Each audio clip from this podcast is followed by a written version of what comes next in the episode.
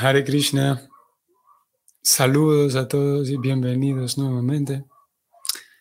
Vamos a continuar con la lectura del Srimad Bhagavatam. Estamos hoy en el capítulo 16, terminando el capítulo 16. Vamos a leer dos versos hoy, 35 y 36, que son los dos versos finales. Y así que bienvenidos. Om Namo Bhagavate Vasudevaya. Om Namo Bhagavate Vasudevaya. Om Namo Bhagavate Vasudevaya. Kavasaheta Viraham Purushotamasyam. Prema Valokaruchira Smita Valguyalpai Stairyam Samanam Maharang Madhumani Ninam Ramotsavo Mamayat Angrivita Kitaya. El 36 dice así: Tayorevam Katayatom Prithivi Dharmayostada Marayarshim Prapta Prachim Sarasvatim. El significado de estos versos es el siguiente. El verso 35 dice así. ¿Quién puede tolerar entonces los tormentos de estar separado de esa suprema personalidad de Dios. Él pudo conquistar la gravedad y apasionada ira de amadas suyas tales como Satyabhama, mediante su dulce sonrisa amorosa, su agradable mirada y sus sinceros ruegos. Cuando él recorría mi superficie, entre paréntesis, la superficie de la tierra, yo me sumergía en el polvo de sus pies de loto, y de ese modo quedaba cubierta de grama suntuosamente, que parecía ser mi vello que estaba erizado por el placer. Hmm, qué bonitas palabras, ¿verdad? Vamos al 36 y ahora volvemos para leer el significado del 35. Traducción del 36. Mientras la tierra y la personalidad de la religión conversaban de esa manera, el santo rey Pariksit llegó a la ribera del río Sarasvati que fluía hacia el este. Y hay, hay, un comentario que voy a leer aquí, un comentario que corresponde al texto 36. Y este comentario es para clausurar el capítulo, cerrar el capítulo. Y dice así, así terminan los significados de Bhakti Vedanta, correspondientes al capítulo decimosexto del canto primero del Srimad Bhagavatam, titulado Cómo Pariksit recibió la era de Kali. Así que oficialmente hemos terminado este capítulo. Voy a volver al 35 para que leamos el significado de este verso 35, que es muy corto y vamos a comentar algunas cosas. Significado. Había ocasiones en que el Señor y sus miles de reinas se separaban a causa de que Él se ausentaba del hogar, pero en lo que se refiere a su relación con la tierra, el Señor recorría la misma con sus pies de loto y por consiguiente no había ninguna posibilidad de separación. Cuando el Señor dejó la superficie de la tierra para regresar a su morada espiritual, los sentimientos de separación de aquella fueron pues más agudos. Aquí termina también este significado. Bien, entonces tenemos aquí el final de este capítulo en donde hemos mm, el capítulo muy muy eh, termina con un detalle bastante bonito. Y e, ese detalle, ese adorno, podemos decir, eh, poético de la Madre Tierra, diciendo, ¿quién puede estar separado de Krishna? Y ella misma da su ejemplo y dice, yo me sumergía en el polvo de sus pies de loto, y de ese modo quedaba cubierta de grama suntuosamente, que parecía ser mi vello que estaba erizado por el placer. Y no solamente de manera poética, no solamente es una estética así bonita hablando de la tierra, que, los vellos de la tierra, eh, el, pasto y la grama de la tierra es como los vellos que se erizan.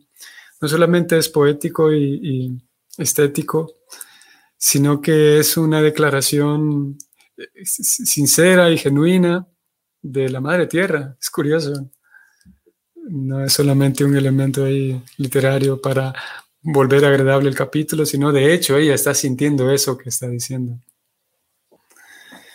Ok, entonces mm, vuelve a aparecer aquí el tema de la separación. Aquí la Madre Tierra dice, eh, ¿quién puede tolerar estar separado de, Dios una vez habiendo estado en presencia de Él? Podemos em, hablar o, traer aquí a, en, el contexto de este verso y en el tema de la separación, podemos traer también aquí a la mesa de discusión la realidad social, la ausencia de Dios en el cuerpo social, que sabemos que es eh, grande. Em, en un sentido grande podemos decir, eh, por todos lados hay una ausencia de seriedad en cuanto a lo espiritual, hay una ausencia de Dios, aunque de acuerdo con las escrituras, eh, si bien es verdad hay bastante desorden en la era de Cali, este momento en el cual vivimos, aún así en el fondo las personas siguen creyendo en Dios.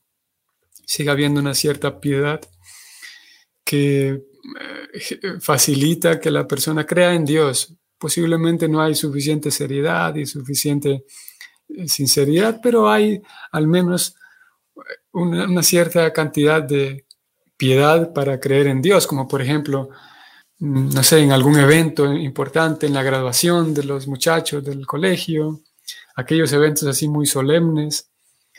Si bien es verdad no es un colegio, digamos, cristiano o religioso, generalmente se incluye, por ejemplo, se incluye una oración, una invocación a Dios.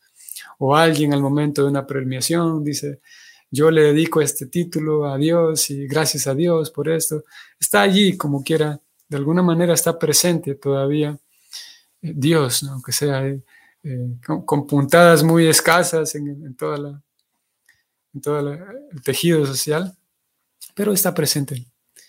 Entonces, podríamos preguntar o, podríamos analizar partiendo del hecho de que, o de aquella afirmación que las escrituras dan y que con alguna frecuencia nosotros mismos repetimos, de que nadie puede vivir sin Dios y de que todos estamos buscando a Dios.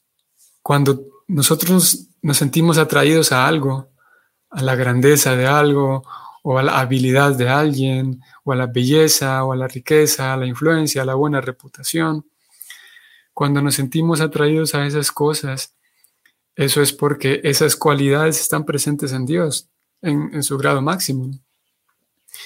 Y el alma, debido a que eternamente estuvo en contacto con Dios y de manera circunstancial vino al mundo material, sigue sintiendo atracción por esas cualidades de Dios. Y como hay tanta confusión en la cabeza y hay muchas coberturas que, cubren o aparentemente nulan el conocimiento nuestro, entonces nos sentimos atraídas a esas cualidades, más olvidamos que esas cualidades están en, en grado pleno y sumo en Dios.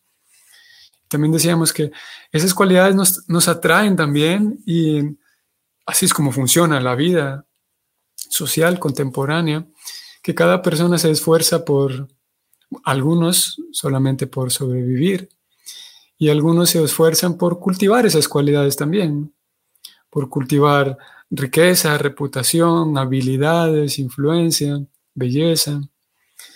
Y esas cualidades, la razón por la cual nos esforzamos en cultivar esas cualidades es porque el alma intenta ser ella misma.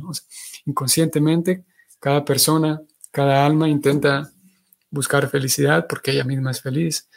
Y al encontrar esas cualidades externas, eh, eh, al, apreciarlas en lo externo, en alguien más tal vez, entonces el alma se siente atraída porque eh, es ella misma quien también tiene esas cualidades. Por lo tanto, no es, en un sentido podemos decir que no es posible vivir separado de Dios, porque siempre nos sentiremos atraídos a ciertas cualidades de Dios. Y aquí vemos a la, Madre Tierra hablando de manera más, más clara, de hecho, y describiendo su propia situación, como una vez habiendo estado en presencia de Dios, ella no solamente se siente atraída a ciertas cualidades solas, las puras cualidades, sino recuerda, de hecho, a la dulzura de Krishna. Y ella fue testigo de todo lo que ocurrió mientras Krishna estuvo presente. Y es capaz de, ella sabe de manera consciente que está atraída no solamente a la dulzura de las cosas o a lo bello de las cosas, sino a la dulzura de Krishna, la belleza de Krishna. La presencia de Krishna, más bien la partida de Krishna es algo reciente, hace podemos decir un par de días que Krishna partió cuando se dio esta conversación. Por lo tanto, la Madre Tierra recuerda bien quién es Krishna. En nuestro caso, que es algo similar, en nuestro caso ya olvidamos quién es el dueño de todas esas cualidades y olvidamos que en realidad nos sentimos atraídos por la dulzura de Krishna, la belleza de Krishna, la buena reputación de Krishna, etc. Y hoy por hoy simplemente sentimos atracción por las cualidades en sí, por las cualidades mismas.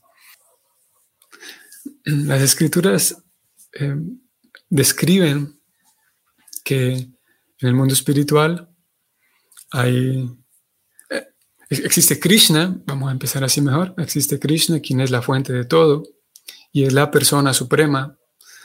Y de él se expanden muchas, muchas cosas y muchas energías, muchas personas. Vamos a decir que se expanden muchas energías. La forma en la que lo describen los acharyas es que voy a tenerme aquí un momento para leer este comentario de Evelyn Giraldo. Saludos, bienvenida Evelyn. Hare Krishna. Y la pregunta de ella es, ¿cuál es la forma adecuada de orar cuando nos encontramos en dificultades en nuestro proceso espiritual? Hmm. Mm, yo responderé, Evelyn, que no sé cuál es la forma adecuada puedo comentar algo, pero si hay una sola forma adecuada, la desconozco y pienso que hasta este momento no recuerdo haber, eh, haberme informado o haber leído de que haya una sola manera adecuada de orar. Podría em, eh, recurrir al tema de la sinceridad, ya que las escrituras siempre, eso sí lo sé muy bien, que las escrituras siempre enfatizan la sinceridad. Así que en medio de dificultades, eh, aquí usted lo pone en el proceso espiritual. Hay dificultades incluso que son de carácter material, ¿no? hay dificultades de carácter emocional, hay dificultades de carácter económico, de carácter físico cuanto a la salud.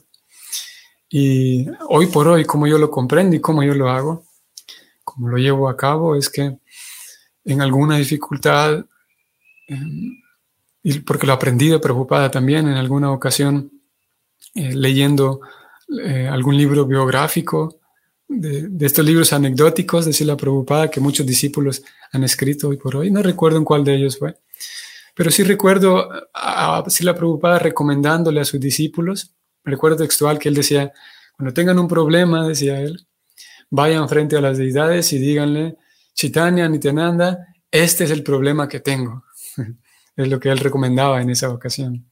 Y me pareció muy bonito, me pareció muy simple y muy, em, em, sí, muy simple me pareció el, acto, como preocupaba y muy práctico también. Él dijo, vayan frente, claro que en ese momento él estaba hablando ante un grupo de devotos que todos eran residentes del templo. Por lo tanto, él les recomienda que vayan al altar y les digan las deidades, Krishna, este es mi problema, por favor ayúdame. Y ni siquiera hace falta que uno vaya directamente hasta donde se encuentran unas deidades en el templo para hacer eso. Uno puede, si uno tiene un altar en su casa, que es lo recomendable, y si incluso no tiene uno un altar en su casa, puede hacer una oración y, y plantear, Krishna, tengo este problema. Ahorita, en este momento, no encuentro cuál es la mejor solución. Tengo esas opciones, Krishna, y estoy un poco frustrado, deprimido, estresado, afligido preocupado porque no sé cuál de estas dos tomar. Tengo tres opciones, no sé cuál de tres. O ni siquiera tengo una opción, Krishna. Dame una opción. Así como digo, así es como hoy por hoy lo comprendo y lo vivo. Trato de hacerlo así. Mm, apelando por una, haciendo uso de la sinceridad y de la, la franqueza, abrir mi corazón eh, y plantearle la situación a Krishna.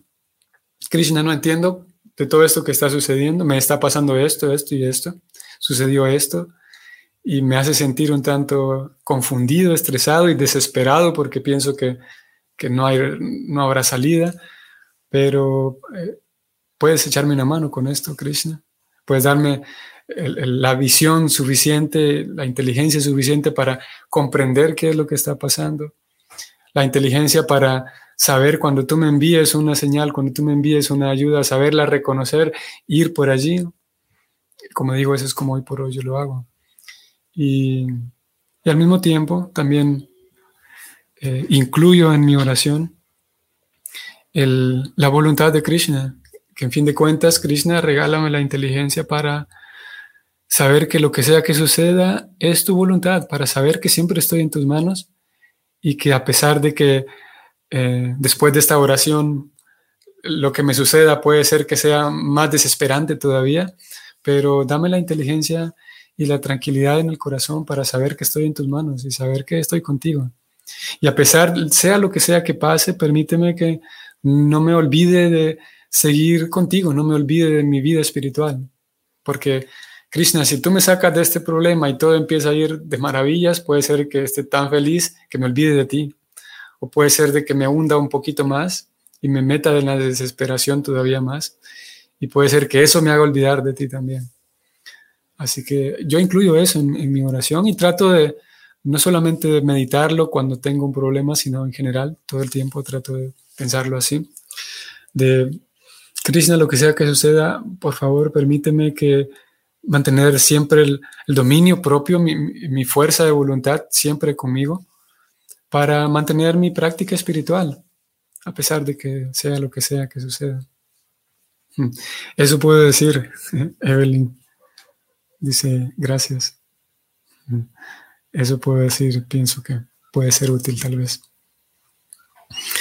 Bien, entonces, ah, volviendo a la separación, decíamos, ah, no, yo iba a relatar como Krishna, de acuerdo a las escrituras, de acuerdo a toda esta teología tan bella y milimétrica, como hemos dicho en otras ocasiones, Krishna está en el mundo espiritual y él se lo describe como el energético, como la fuente de energía de donde todas las energías emanan. Y una de esas energías que emana de Krishna mm, crea el mundo espiritual y manifiesta el mundo espiritual con todos los bosques, ríos, colinas, eh, flores, todo tipo de variedad de animales, de aves, de pájaros, de vacas, de loros, y crea un mundo espiritual bello y variado. Después hay otra energía de Krishna que, eh, tomando como referencia el mundo espiritual, esta segunda energía de Krishna crea el mundo material. Y es así como el mundo material, esa, segunda energía, podemos decir que copia, saca sus ideas de, de un primer molde llamado el mundo espiritual y replica ciertas cosas en el mundo material. Y de hecho todo el capítulo 15 de la Gita describe esa situación, como el mundo material es, es como una réplica del mundo espiritual, con la diferencia de que en el mundo material eh, la configuración, la, dinámica y la configuración de este lugar es que está diseñada para satisfacer los deseos de las almas que venimos aquí. Mientras que en el mundo espiritual está diseñado todo para satisfacer los deseos de Krishna.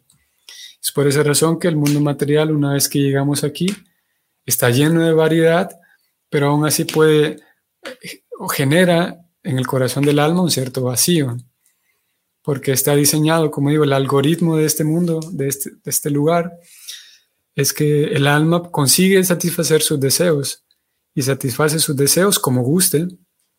Claro que a veces uno quisiera satisfacer sus deseos de cierta manera, pero hay que merecerlo también, hay que tener cierto mérito hay que trabajar para ello. Lo cierto es que el mundo material carece de, esa plenitud porque no está diseñado para satisfacer a Krishna en sí, sino para satisfacer los deseos de las almas.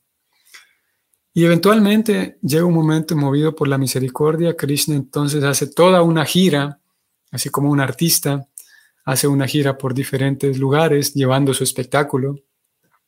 Y después del espectáculo alguien compró una camisa, alguien consiguió su autógrafo, alguien fue al concierto, compró el disco y quedó flechado, vamos a decir así, quedó encantado por la presencia del artista. Y ese, ese patrón de los artistas, ese sistema de ir de ciudad en ciudad, en realidad es un sistema que viene de Krishna. Krishna hace exactamente lo mismo, solamente que su gira parte desde el mundo espiritual y viene al mundo material, de planeta, no, de universo en universo, mm, haciendo esta gira y tratando de eh, convencer y tratando de conmover a todos los habitantes de cada universo en particular. Dicen las escrituras que en cada universo solamente en un planeta viene Krishna. Y, esto es un dato interesante porque podemos alcanzar a dimensionar un poco más la fortuna que es tener acceso a, a toda esta información y tener acceso al lugar geográfico en donde Krishna estuvo presente. Así es como lo presentan las escrituras de que en cada universo solamente Krishna escoge un solo planeta para entrar y luego irse al siguiente universo. Y ese planeta, de acuerdo con las escrituras, es el planeta Tierra. Es curioso, ¿no? Alguien podría, alguien escéptico podría señalar que, ah, bueno, claro, en esos libros dicen que el planeta Tierra es el único porque, claro, vivimos en el planeta Tierra, porque queremos ser exclusivos. Pero lo cierto es que, como hemos dicho en otras ocasiones, estos libros son, todo este conocimiento es mantenido vivo y es heredado de generación en generación por grandes sabios, santos, místicos y personas muy serias que no se atreven a inventar cosas así solamente para atraer a los, al público. Cuando uno se da cuenta de cómo es la personalidad transparente de estos sabios, uno sabe que no son exageraciones, ellos no necesitan recurrir a exageraciones fantasiosas para atraer la atención del público. Por tanto, con transparencia ahí se dice que sí, que el planeta en donde Krishna aparece fue, es el planeta Tierra.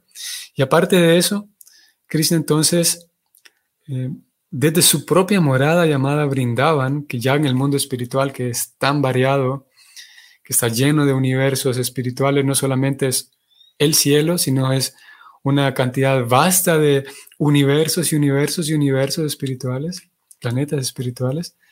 Y hay uno en especial en donde vive el Señor Supremo, en donde Krishna, que es la forma condensada de la dulzura, del amor, donde Krishna, Él es tan, tan sencillo, si la cualidad de la sencillez es tan agradable en una persona, Krishna también es la persona que manifiesta el amor en máximo, pero también la sencillez en el grado máximo.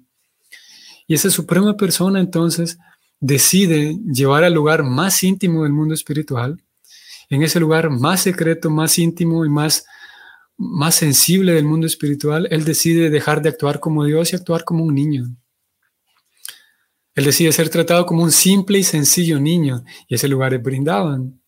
Y es ahí donde él nunca sale de ese lugar, de acuerdo con estas escrituras porque el amor que las personas, los devotos que viven ahí le, expresan un amor tan transparente, tan libre de formalidades, libre de reverencia, libre de miedo, que él ahí donde se siente mejor. Entonces, cuando él hace su gira por el mundo material, él decide venir en ese papel.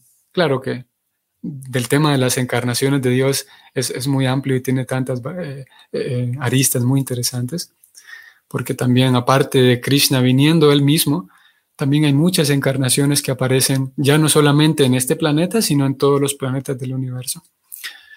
Pero cuando el, cuando el, mismo Krishna decide venir, entonces el mismo a cada planeta que va, él lleva consigo su propia, una réplica de su propia morada, así como un artista puede llevar consigo, puede llevar su propia guitarra, porque sus propios, sí, su propia guitarra, qué sé yo, su propio cocinero y su propia su propia cocina, que tiene esa posibilidad. Asimismo, Krishna no solamente trae su propia guitarra y su propio cocinero, sino que él trae su propia brindaban, su propia aldea la trae consigo, que es una aldea en donde vive. Y entonces él hace una réplica en el planeta Tierra y es esa brindaban en la que hoy por hoy uno puede acceder, que está ubicada geográficamente en aquel lugar en donde actualmente se le conoce como la India, que obviamente hace 505 mil años que Krishna llegó, no era conocida la India como la India. Así que Krishna entonces manifiesta esa réplica de su propia aldea en la tierra, que es Brindavan. Y se dice que en esa Brindavan, por ejemplo, que caminan cientos y cientos de miles de vacas y terneros. Las vacas pasan delante de Krishna, él va detrás de ellas. Y todas las vacas aplastan el pasto. Pero inmediatamente cuando Krishna pasa detrás de ellas, el pasto nuevamente florece, lo que acabamos de leer aquí de la tierra. Se describe ahí como los árboles todos los días eh, eh, son testigos de cómo Krishna juega con sus amigos y simplemente los árboles por ver a Krishna jugar con sus amigos son, son forzados a ser introducidos en un golpe tremendo de amor simplemente por ver cómo Krishna juega con sus amigos. Y aquellos pájaros que, estoy hablando de los árboles y pájaros y hojitas de pasto, que ya estaban en la tierra, pero que fueron beneficiados por haber recibido la presencia de Krishna junto con su atmósfera de Brindavan. Y aquellos pájaros que vivían en la tierra, pero que por alguna razón entonces habitaban en esa área en donde Krishna trajo su Brindavan. Ellos escuchaban la flauta de Krishna y las escrituras lo describen como lo único que ellos podían hacer era simplemente cerrar los ojos, agarrarse fuerte de la ramita en donde estaban para no caerse de, de la emoción y disfrutar de la melodía de Krishna, de la flauta de Krishna. Y es así como eh, se manifiesta esa personalidad de Dios junto con sus amigos, junto con la forma tan hermosamente dulce en la que Él convive y, trata a sus, devotos, sus amigos, que en los próximos días iremos hablando un poquito más de eso, tal, de repente recordando algunos pasatiempos. Eh, esa dulzura es de la que está hablando la Madre Tierra. Así es como cierra este capítulo, así es como termina este capítulo diciendo ella que yo lo vi a Krishna. Podemos, podemos tomar este relato y parafrasearlo y diciendo, ella dijo, yo lo vi a Krishna. Yo lo escuché a Krishna tocando su flauta, yo vi como los terneros, cuando escuchaban la flauta de Krishna, quedaban petrificados y ni siquiera terminaban de tragar el, el, bocado de leche, el trago de leche que tenían bebiendo de las ubres de sus mamás. Ni siquiera terminaban de tragar con la leche en la, boca se quedaban porque quedaban petrificados escuchando la flauta de Krishna. Yo lo vi a él, podría decir la Madre Tierra. Yo vi como las vacas todos los días no se dejaban ordeñar, sino es que Krishna no pasaba todos los días frente a ellas, les tocaba la cabeza, les acariciaba la cabeza, las peinaba. Ella dice eso, la Madre Tierra dice eso. Yo lo vi a Krishna, como todos los días salía con sus amigos pastores de vacas en la tarde en la mañana salía, y como madre Yasoda todos los días, por ahí de las 4 o 5 de la tarde, todo el rato estaba pendiente a qué hora va a venir Krishna, y estaba en la cocina y salía al portón para ver si ya vino Krishna y nada, y volvía para la cocina a seguir cocinando, y después de otros 5 minutos volvía hacia el portón, salía a ver si Krishna ya viene, y todavía no. Y eso es cosa de todos los días. Madre Yasoda eh, contenta, sin, incapaz de aguantar el, el, el, éxtasis, la emoción de que Krishna ya viene de vuelta para su casa. Eso es todos los días. Como en la mañana, cuando Madre Yasoda está despidiendo a Krishna, ya todos se van. Los niños llegan desde las 6 de la mañana a tocar la puerta, sabiendo que se van a ir a las 8. Pero ellos están desesperados porque eh, quieren salir ya pronto con Krishna. Y Madre Yasoda lo despide, lo baña, lo, baña, lo peina. Ya cuando va a estar saliendo, a punto de salir de la puerta, Madre Yasoda le dice, espérate que te olvidaste de esta bolsita de dulces. Ah, bueno, gracias mamá. Y Krishna se da la vuelta, da un, da un paso más y Madre Yasoda le dice, no, no, no, espérate que es que se te desacomodó el cabello. Ah, ok, mamá, gracias. Da otro paso en camino a sus amigos y Madre Yasoda le dice, Krishna, espérate que, mira, no se le olvide comerse su prasada a tal hora. Y las escrituras dicen que ella no, no puede aguantar la idea de que Krishna ya se va, por lo tanto, cada paso que Krishna da en dirección a sus amigos, ella lo, lo distrae para que él no se vaya. Y se inventa cualquier excusa para que Krishna no se vaya, cada día en las mañanas. Y dicen las escrituras que a él le da tanta vergüenza que su mamá lo trate así en frente de sus amigos, que él le dice, sí, sí, sí, mamá, sí, sí, sí, está bien. Y él logra escapársele a su mamá, que no lo quiere dejar ir, un poco por la vergüenza también que él siente. Y la madre tierra, aquí terminamos, ella dice, yo vi todo eso. Ahora Krishna ya no está.